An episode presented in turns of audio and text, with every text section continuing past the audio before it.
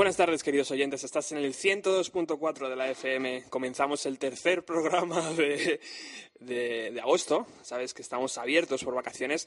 Comenzamos el programa número 27 de Bienvenido a los 90.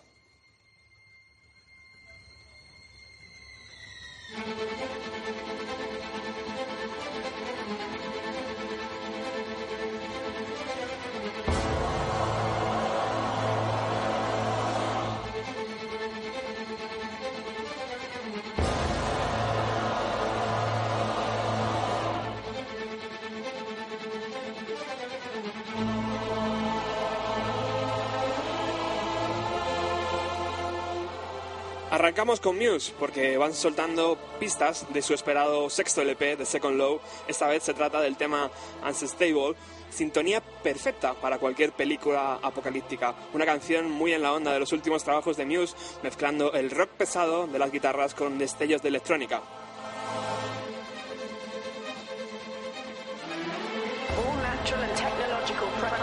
proceed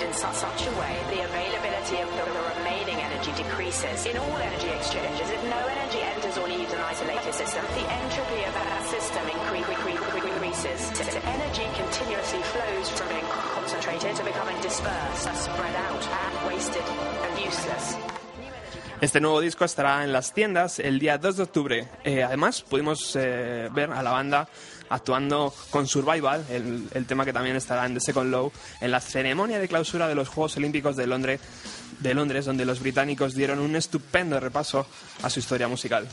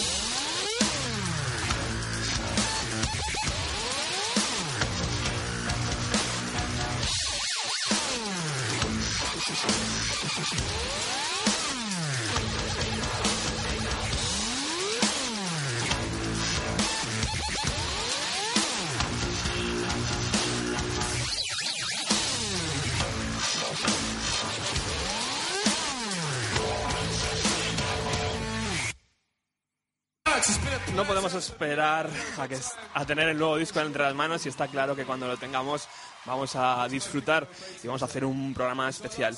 Y es que abrimos hoy con Muse porque vamos a dedicar el programa a uno de los mejores y mayores festivales que se celebran cerca de España. Uno de esos festivales que no se centra solo en traer a los mejores artistas, sino que también nos ofrece historia real. Tal vez por eso sea el festival que 42 años después de su primera actuación siga más vivo que nunca. Hablamos de Glastonbury.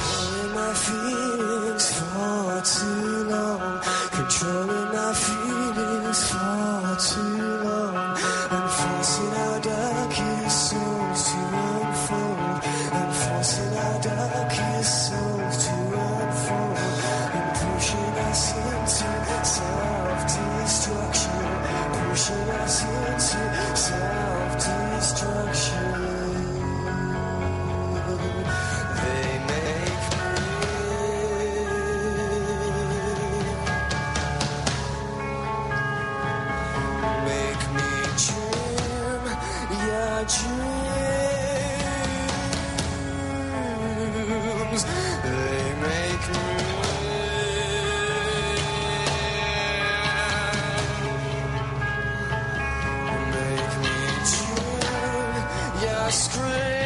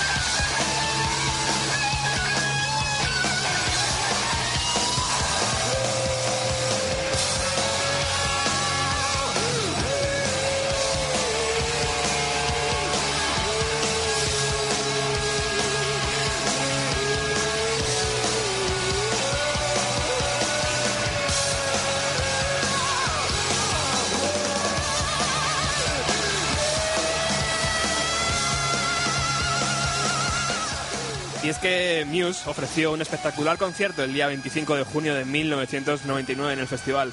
Era tal la expectación de la banda que actuó en el festival sin tener editado su primer disco que saldría meses después, en octubre. Compartieron escenario con nombres como Ren, Manic Street Preachers, Fatboy Slim, Hole, Blondie, Al Green o Skank Nancy. El precio de la entrada era de 83 libras y asistieron 100.000 personas. Impresionante la que arman estos tres tíos y la que Muse ofrecieron uno de los shows más ruidosos y llenos de intensidad en el Glastonbury 1999.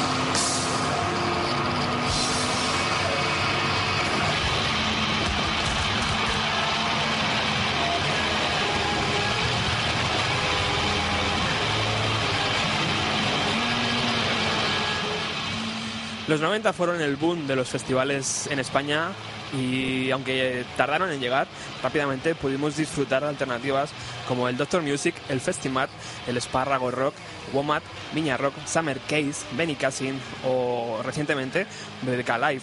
Muchos se han quedado por el camino y no han logrado celebrar ediciones seguidas, perdiendo así autenticidad. Otros como Benny Cassin ha sido vendido a compañías inglesas, dejando ver el tremendo negocio lucrativo que hay detrás de la organización de un festival musical. En Inglaterra pasó algo similar, pero amplificado. Una enorme cantidad de festivales y de propuestas en el país ofreciendo diferentes alternativas, pero solo hay uno que logra vender todos los tickets sin anunciar una sola banda en su cartel. Hablamos de Glastonbury, claro.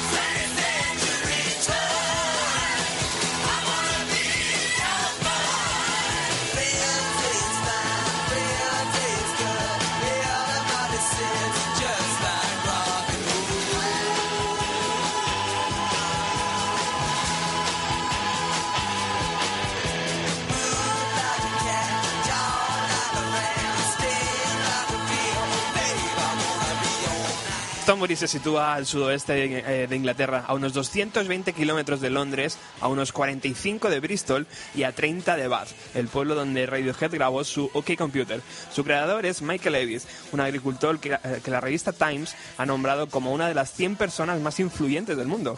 Michael quedó impactado después de, un, de ver un concierto de Led Zeppelin fue cuando decidió crear en 1970 la primera edición de un festival donde la entrada costaba una libra e invitó a su amigo Mark Bolan, cantante de T-Rex, como única actuación. Logró vender 1.500 entradas. Por aquel entonces no se llamaba Festival de Glastonbury, sino Festival de Pilton.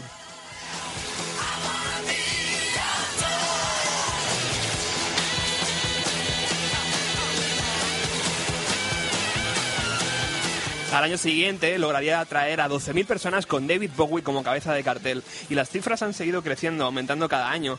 Y las actuaciones musicales se han ido sumando las de teatro, poesía o danza. En total se cuenta se cuenta que en las ediciones celebradas por el festival han pasado dos millones y medio de personas oficiales, a las que hay que sumar, por supuesto, las que acceden al recinto por otros medios.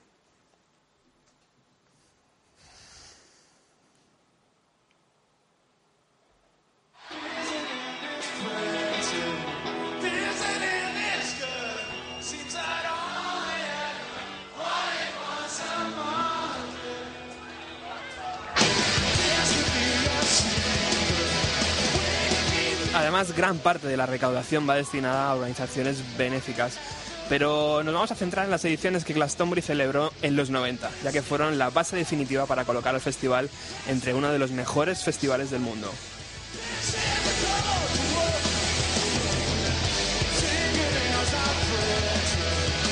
Por eso viajamos a 1998, enseñamos nuestra entrada a los seguratas y si miramos el cartel podemos ver a Blur, Primal Scream, Robbie Williams, Tori Amos, Pool, Bob Dylan, The Chemical Brothers o los Foo Fighters como principales artistas. El precio de la entrada era de 80 libras y asistieron 100.000 personas.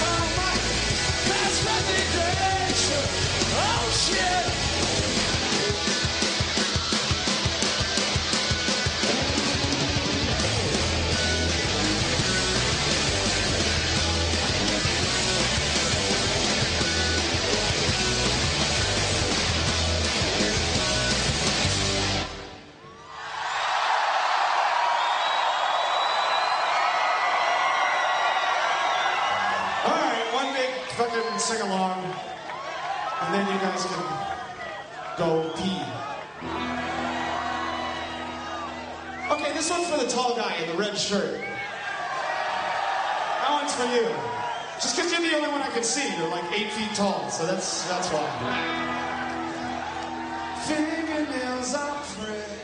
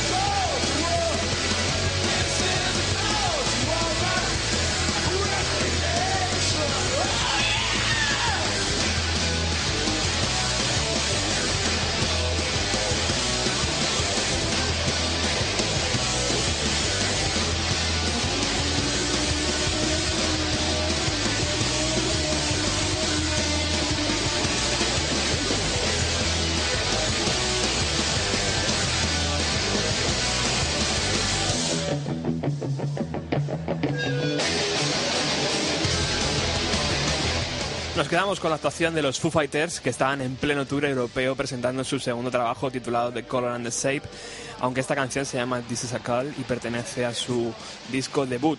Eh, simpatía, simpatía, buenas canciones y, y mucha energía, la de Dave Grohl y sus chicos los Foo Fighters que visitaron Glastonbury en su edición de 1998. Ahí está Dave despidiéndose de la audiencia eh, con un precioso, una preciosa chaqueta amarilla.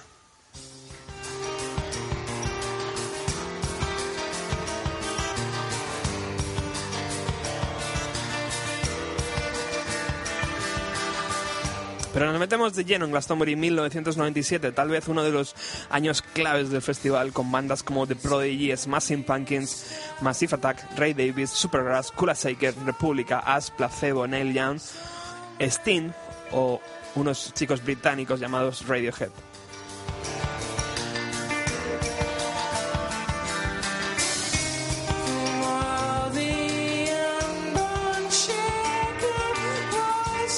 El precio de la entrada era de 75 libras y asistieron 90.000 personas. Las fuentes dicen que desde la edición de 1985 no caía tanta agua en el festival, por lo que se convirtió en un lago de barro enorme.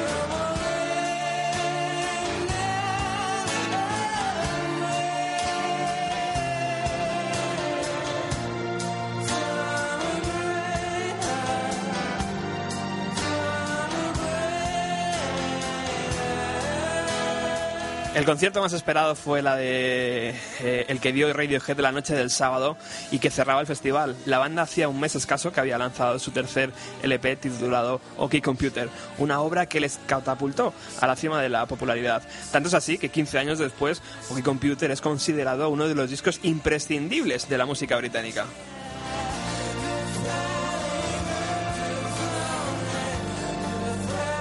Otro de los momentos claves para la Radio Nacional Española la vivimos en este Glastonbury 1997 porque iba a ser la primera vez que un canal de radio de nuestro país eh, iba a cubrir el festival. Gracias a la perseverancia de Paco Pérez Brián, Radio Nacional de España, en concreto Radio 3, viajó hasta la granja para retransmitir ese directo eh, para retransmitir en directo lo que estaba ocurriendo en los escenarios del festival. Hemos recuperado un pequeño audio de aquella transmisión y la vamos a escuchar ahora en cuanto los chicos de Radiohead, los chicos de Oxford terminan su actuación en el Glastonbury 1997.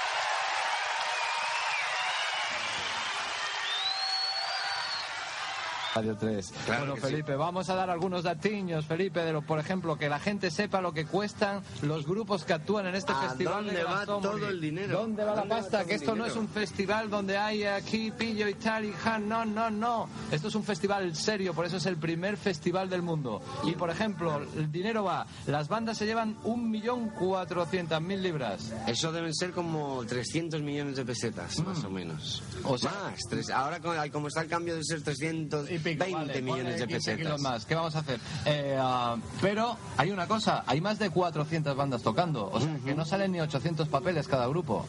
No, claro, lo que pasa Ah. es que habrá grupos que se llevarán, se llevarán sus 50.000 pesetillas y habrá otros grupos que se llevarán sus, menos. Vamos a, vamos a, vamos a ir rápido con alguno de los, eh, de los datos y De costos. Por ejemplo, en policía y seguridad se llevan casi tanto como las bandas, 700.000 libras. La mitad de lo que cuestan las bandas les cuesta la policía. Decía Felipe, dice, pues casi prefiero ser policía a ser el cantante del grupo tal. Pearl Jam, claro. Es- no, puede ser o comisario de policía o Eddie.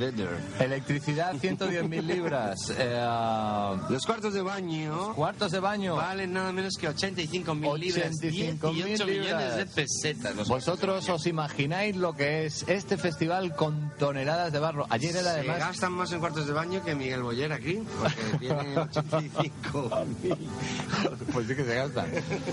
Pues eh, luego hay ah, centros eh, de medicina, o sea, locales sí. para por si te tienen que poner una tirita o alguna cosita, algún desfallecimiento, un embarazo, que- cualquier cosa, a anorexia. 50.000 libras. Mm. A parking, a 110.000 libras. Teléfonos, aquí estamos nosotros, 30.000 libras. Licencias, derecho, 50.000 libras. Eh, Alquiler de terrenos laterales. Claro, alquila, Para alquilar, claro, para aparcar coches y Señor para Ibis alquila, acampar. alquila algunos terrenos A los para, vecinos, para sí. los vecinos para que esto se pueda ¿Y hacer. cuánto le 170.000 cobran? libras. Bueno, no, te- no veas lo que les cobran. Bueno, y todo esto con Ray Davis de fondo.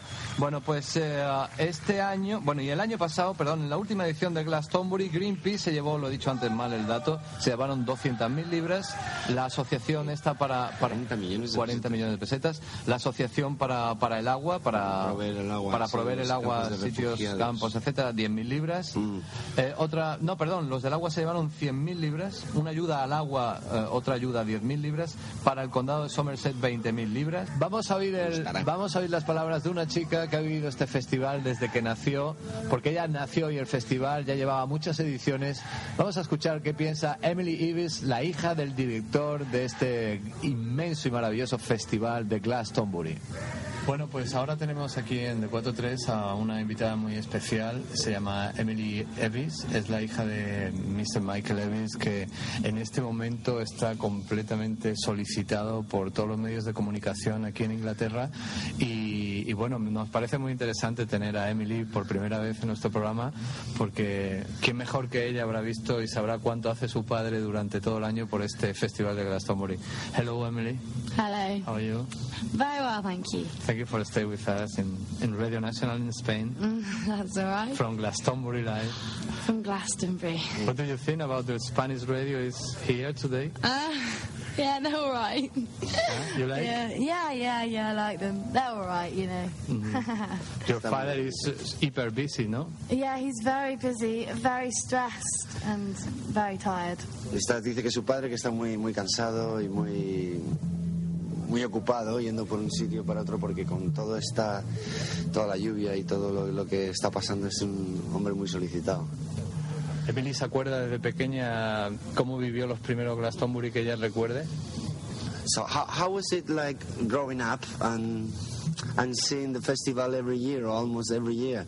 I mean, you you should have like very fond memories of your childhood uh, with the festival. Well, I do, yeah. I mean, I went through a stage for about the first sort of seven years of my life, basically hating it and shouting at people out the window, telling them to go home to their own gardens, and you know. And then I went through a stage of like really enjoying mixing with the pop stars. You know, it was quite good because I could like mix with people. But it's, I love it. I love it now. It's great. Dice que sí, que le- eh, desde pequeñita, al principio, los primeros siete años de su vida, dice que no le gustaba porque había mucha gente ahí en, en la explanada delante de su casa, que era la gente que asistía al festival y ella desde la ventana les gritaba, iros, iros de mi casa.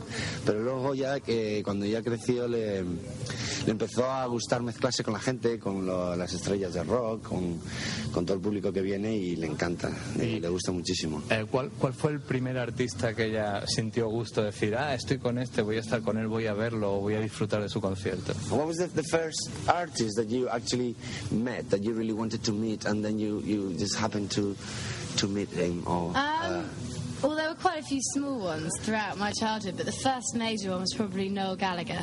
Noel from Gallagher. Oasis, yeah. In Because I was always quite a fan in '95. Yeah, that's only a couple of years ago. Yeah. So, but I mean, I was always a massive fan. It was really, really good to meet him. He's, you know, nice, nice guy. dice que Noel Gallagher, que es uno de bueno, que hab- había conocido muchas personas antes de las que tenían estrellas o gente menos famosa, pero que Noel Gallagher cuando lo conoció solo hace dos años, que ella era una verdadera fan y tenía muchas muchas ganas de conocerle y que es un chico muy simpático. ¿Cuándo? ¿Piensa ya en el futuro dirigir este festival? Do you think that in the future would you would you organize the, the festival? Um, probably, yeah, in like later on in life, once I've sort of pursued a career in something else. Um, I want to get involved with the media and something along those lines because it's just been basically forced upon me since I was really little. I couldn't not do it. Right. But like later on in life, yeah, definitely. Dice que sí, que al- eh, más tarde en, en su vida, cuando haya ya hecho una carrera, haya estudiado, ella misma se haya buscado su futuro, y porque dice que además parece que es una cosa que, que le han forzado a ello, que está prácticamente obligada, porque desde pequeñita lo ha estado viviendo y en su casa siempre están viviendo el ajetreo y las idas y venidas con los papeles, los conciertos, los contratos, que sí, que sí, sí lo organizaría ella en un futuro.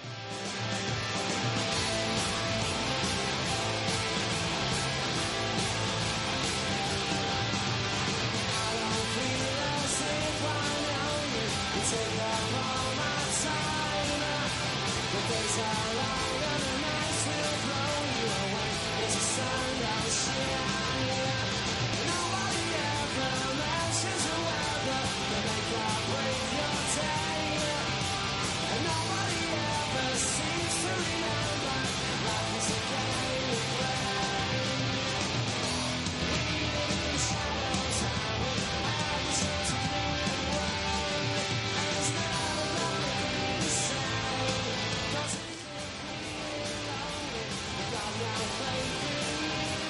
En 1996 no se celebró festival para dar un descanso tanto a la organización como a las vacas y al pasto de la granja donde se celebra Glastonbury. Por eso viajamos a 1995, donde nos encontramos con bandas como The Cure, Orbital, PG Harvey, Simply Minds, Portishead, Offspring, Soul Asylum, Jeff Buckley o el grupo de Manchester Oasis.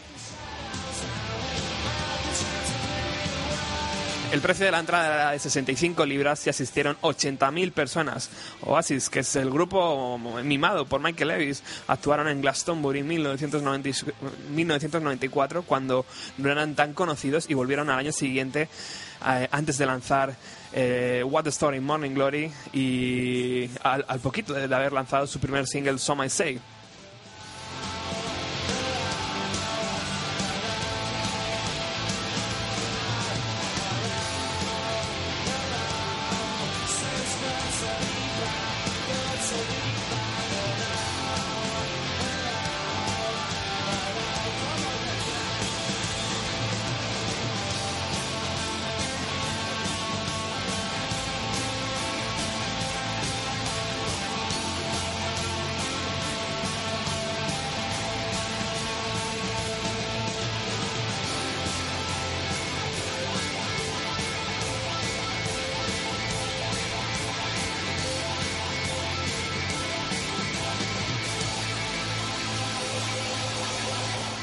Ese es el concierto que todo el mundo quería ver esa noche en ese festival, el de Oasis en el Glastonbury.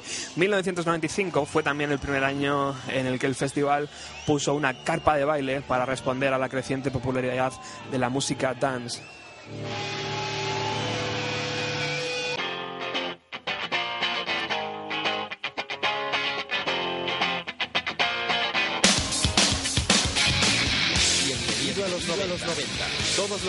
De 7 a 8 de la tarde, tarde en Radio, Utopía, 102.4.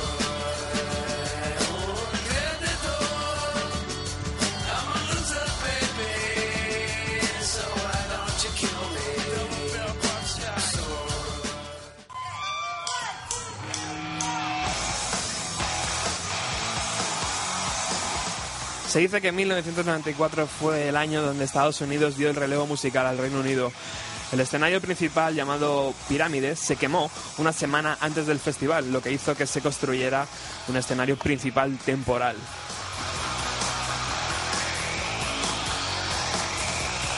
...1994 también fue el año donde el Canal 4 de la BBC televisó el festival por primera vez.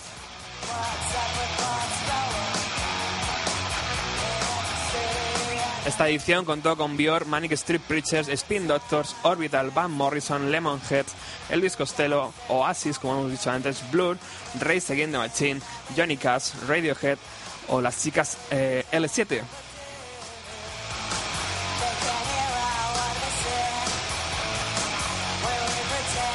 La entrada costaba 59 libras y asistieron 80.000 personas al festival.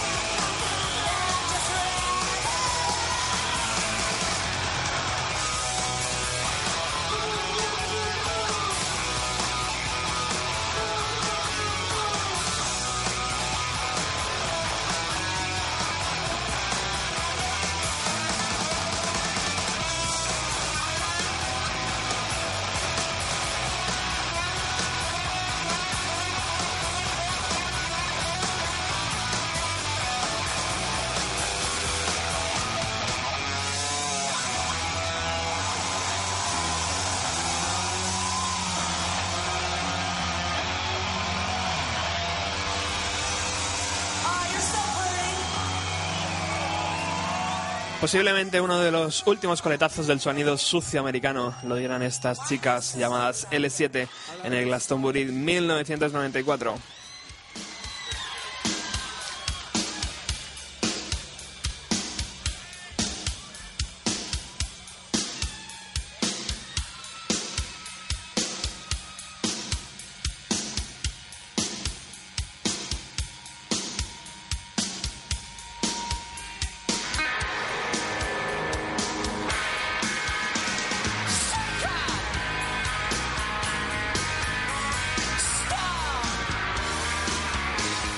Entramos en Glastonbury 1993, que contó con Lenny Kravitz, Velvet, Underground, Primal Screen, The Black Crowd o Sweat, entre otros. La entrada, la entrada costaba 58 libras y asistieron 80.000 personas. Sweat lanzaron el primer LP en marzo de 1993, que junto al disco Modern Line is Rubies de Blur, el Definite Maybe de Oasis y el Hinger de Pulp se nombraron como la alternativa al sonido Seattle y, se- y la representación del nuevo pop británico.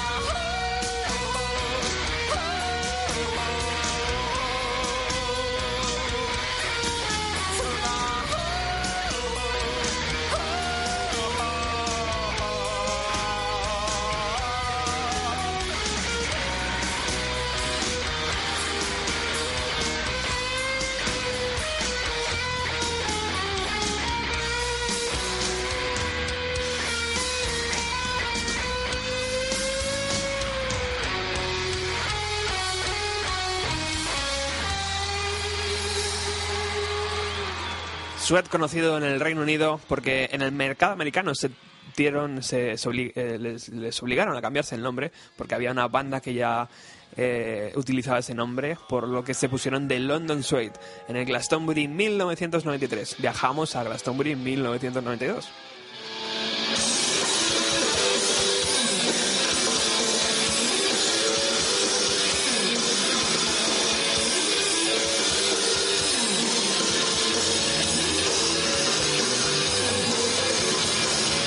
Seguramente nadie se imaginaba que este grupo llamado Blur, formado por cuatro eh, niños bien vestidos y muy ruidosos del norte de Londres, eh, estaban, estaban eh, ofreciendo uno de los conciertos que posteriormente iban a representar al pop británico.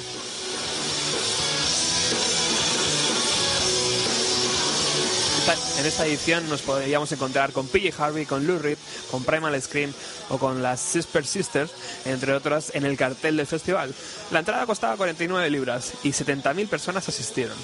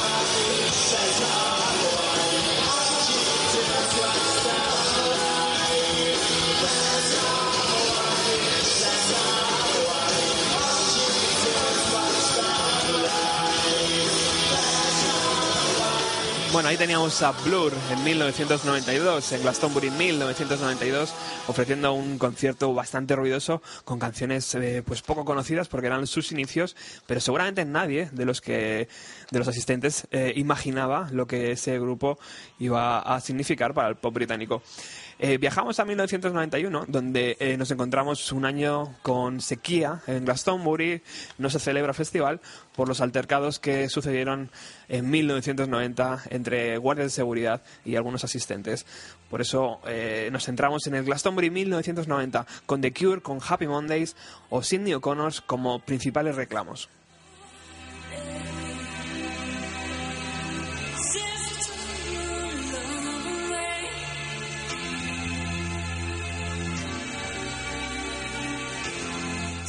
La entrada costaba 38 libras y asistieron 78.000 personas. La irlandesa Cindy O'Connor llenó el escenario principal del festival eh, gracias al éxito mundial que eh, Nothing Compares to You eh, le había otorgado. Canción escrita por Prince hace bastantes años, pero que ella adaptó y que gracias a su melodía vocal eh, consiguió colocar en las primeras posiciones de las listas de éxitos.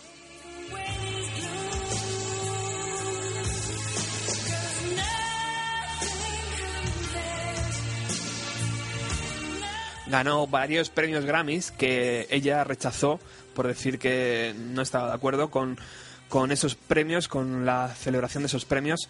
Eh, y dos años después de esta actuación en Glastonbury, dentro del programa de televisión americano Saturday Night Live, Sidney eh, rompió en trozos una foto del Papa Juan Pablo II gritando lucha contra el verdadero enemigo, tirando los trozos a la cámara.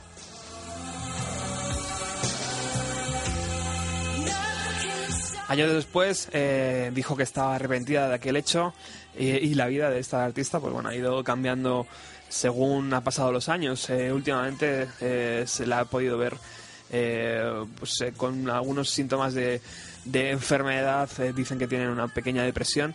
Bueno, eh, en, en los 90 desde luego Cindy O'Connor era un referente para la música y aquella imagen de esa chica con la cabeza rapada, ¿os acordáis?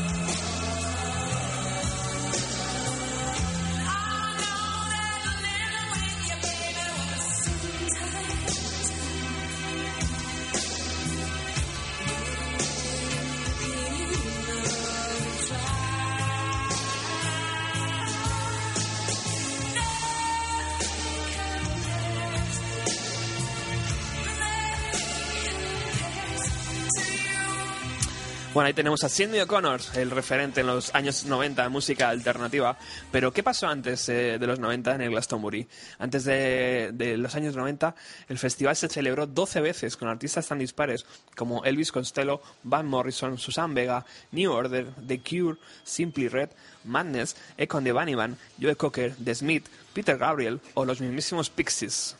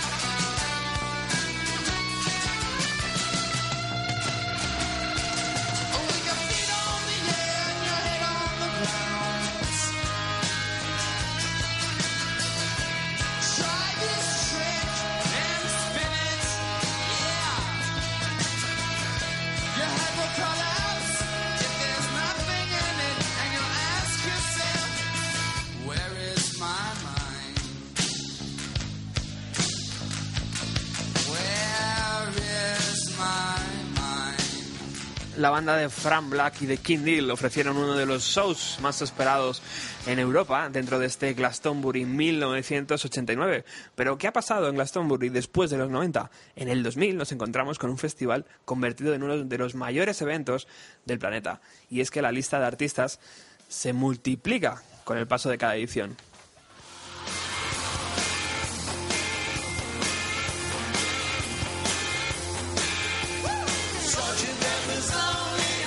David Bowie, Travis, The Chemical Brothers, Muse, Coldplay, Coldplay, Cypress Hill, eh, Rod Stewart, Stereophonics, The White Stripes, Roger Waters, Rem, Radiohead, Moby, Manic Street Preachers, The Flaming Lips, Yes, Primal Scream, Oasis, James Brown, King of Leon, Morissette, eh, The Killers, New Order, Elvis Costello, Brian Wilson, Arctic Monkeys, The Who, Arcade Fire, Annie Winehouse, eh, Jay Z, eh, The Verve, Leonard Cohen, Neil Diamond, Neil Young, Bruce Springsteen, Blur, The Prodigy, Lady Gaga, Gorillaz, Stevie Wonder, Ray Davis, Shakira, U2, Beyoncé, B.B. King, Morrissey, Pool o el mismísimo Paul McCartney, el único Beatle que ha actuado en el Festival de Glastonbury.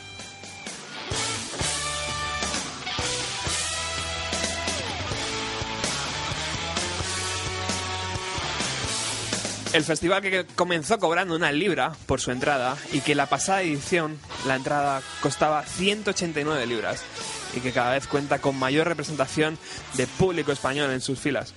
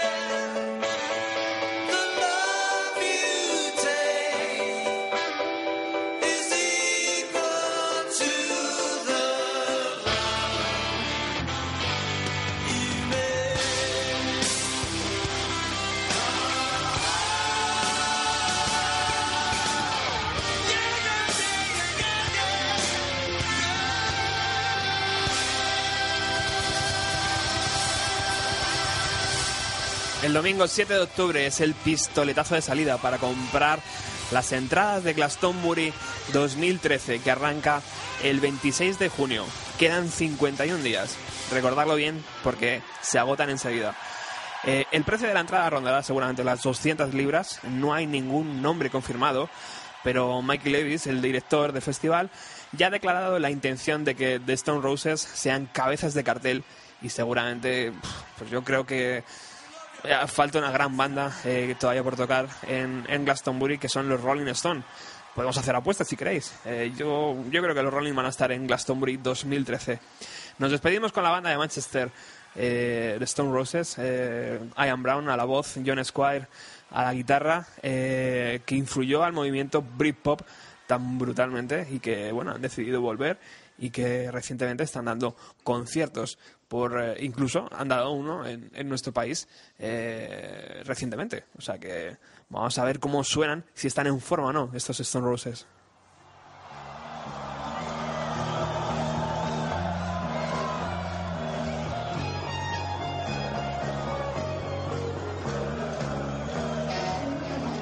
Y nada más, nos despedimos. Nos hemos pasado un poquito de la hora, pero bueno, hemos tenido ahí problemillas técnicos. El próximo jueves regresamos, cuarto programa. Eh, vamos a estar aquí todo agosto, o sea que no os preocupéis si acabáis de llegar de vacaciones, porque nosotros no nos hemos ido todavía, o sea que fijaros cómo estamos. Eh, el próximo jueves regresamos, ha sido un placer estar con vosotros. Eh, recordad que eh, tenéis un blog www.bienvenido a los 90.blogspot.com, ahí tenéis el acceso a todos los podcasts y a todas las noticias relacionadas con el programa. Un fuerte abrazo.